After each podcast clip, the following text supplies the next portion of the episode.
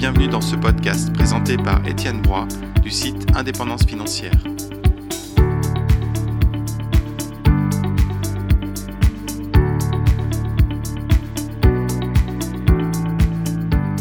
Bonjour Raphaël. Euh, Bonjour Étienne. Pourrais-tu te présenter en quelques mots?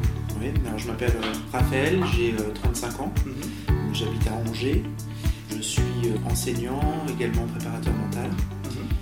J'ai une compagne et, deux jeunes enfants. D'accord. Et donc tu es sur Angers depuis quelques temps déjà? On est dans le Maine-et-Loire depuis 2009. D'accord. Et tu es également investisseur oui, c'est ça. Oui, oui. Investisseur immobilier. Alors, j'ai commencé à l'époque où on était encore euh, dans la région lyonnaise. Mhm. Euh, c'est-à-dire maintenant, il y a une, il y a une dizaine d'années, donc j'avais 25 ans, on avait euh, acheté un, premier appartement en investissement locatif, en fait, avec, avec ma compagne, avant de partir travailler dans une autre académie. D'accord. Alors Raphaël, tu es un des tout premiers investisseurs à avoir suivi la formation immobilier au rendement. En quoi cette formation t'a permis de réaliser tes objectifs? Bah, je trouve que la formation m'a permis d'avoir déjà plus de connaissances mhm. sur euh, l'immobilier au rendement. Alors notamment aussi des choses, euh, tu vois, sur, sur, des exemples concrets que tu peux, que tu peux donner dans la formation. J'ai envie de dire que voilà, ça nous apporte des connaissances supplémentaires, ça nous rassure d'une mhm. certaine façon.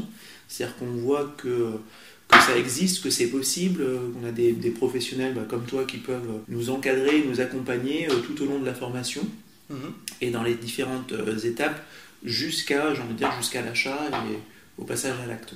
D'accord. Pour toi, quels sont les principaux euh, avantages à investir dans des immeubles de rapport plutôt que dans, des appartements?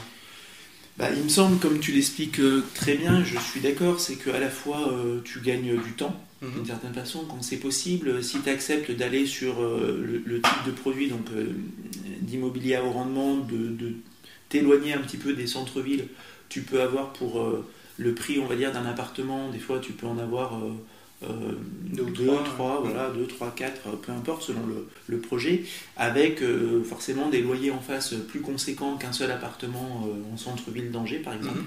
Donc je trouve que tu gagnes du temps, tu gagnes du temps maintenant, et puis tu gagnes du temps aussi pour, pour atteindre tes objectifs, on va dire, patrimoniaux ou, de, ou d'indépendance financière, en ayant du coup des produits plus plus rentable.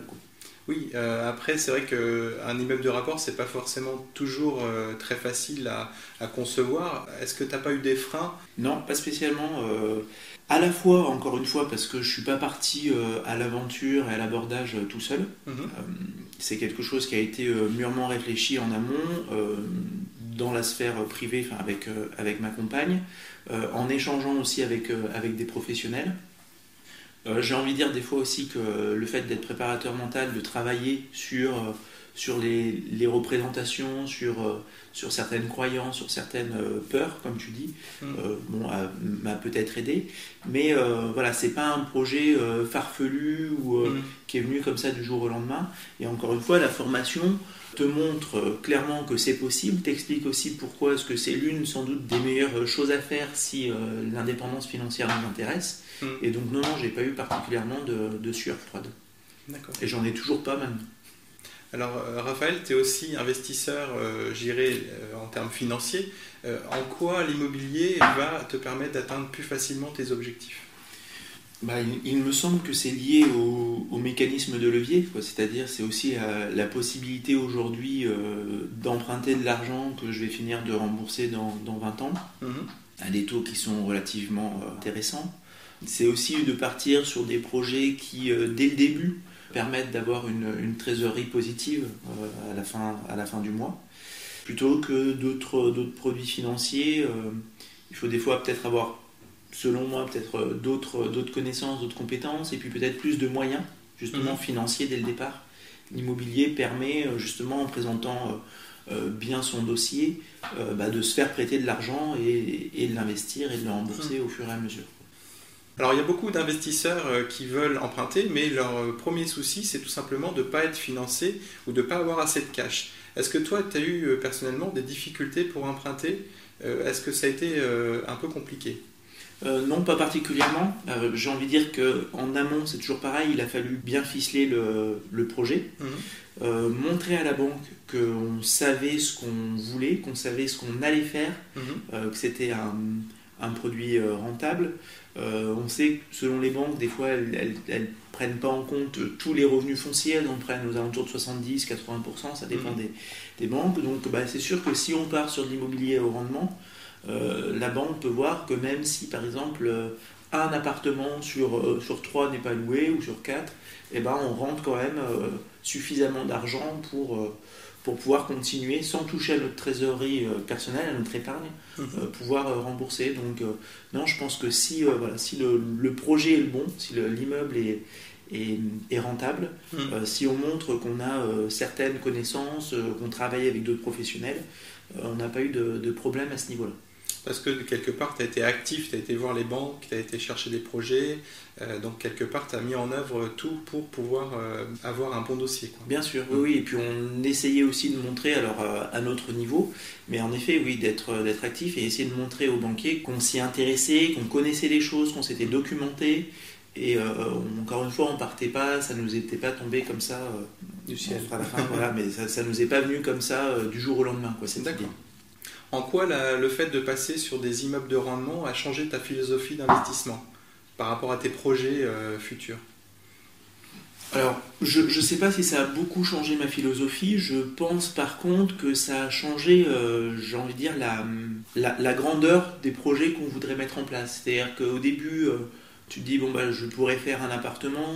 On était en, en centre-ville, exactement en fait de Villeurbanne donc euh, qui, touche, euh, qui touche Lyon, euh, mhm. sur un, projet assez peu rentable, aux alentours de, 5%. Donc on se dit, bon, bah, ça pourra toujours nous servir dans quelques temps, peut-être pour les études des enfants, mhm. pour, pour les aléas de la vie. Euh, le fait de se rendre compte que, euh, bah, qu'il était possible de faire euh, un immeuble de rapport, de prendre conscience que pour le prix d'un appartement à Villeurbanne, eh ben, on pouvait avoir trois appartements en périphérie d'Angers et avec donc des loyers plus conséquents, mhm. et eh ben, te fait prendre conscience que tu pourrais très bien le faire une deuxième fois, et puis pourquoi pas un jour une troisième fois. Mhm. Et donc voilà, c'est plus sur, sur, la, sur la grandeur de ce qui devient du coup possible. D'accord, dans, dans, la taille du projet, finalement, le, le fait qu'on ait des revenus plus importants aussi. Voilà, et du, coup, et du coup, des répercussions sur la qualité de vie, sur, euh, voilà, sur, euh, peut-être sur, sur, nos retraites, peut-être sur, voilà, sur, sur une indépendance financière. D'accord. Et quel conseil tu pourrais donner euh, aux lecteurs d'indépendance financière pour justement mettre en place cette stratégie?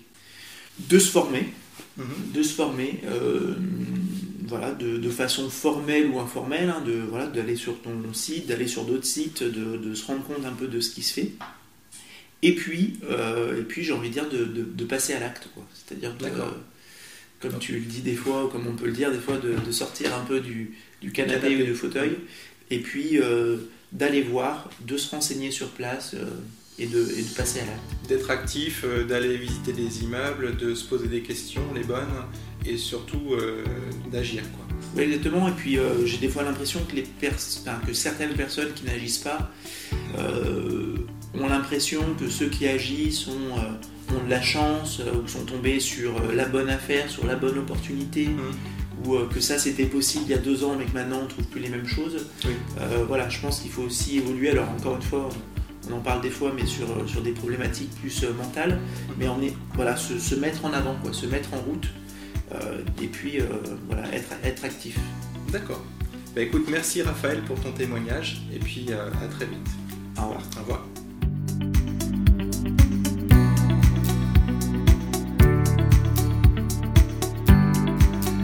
Merci à vous d'avoir écouté ce podcast dans son intégralité.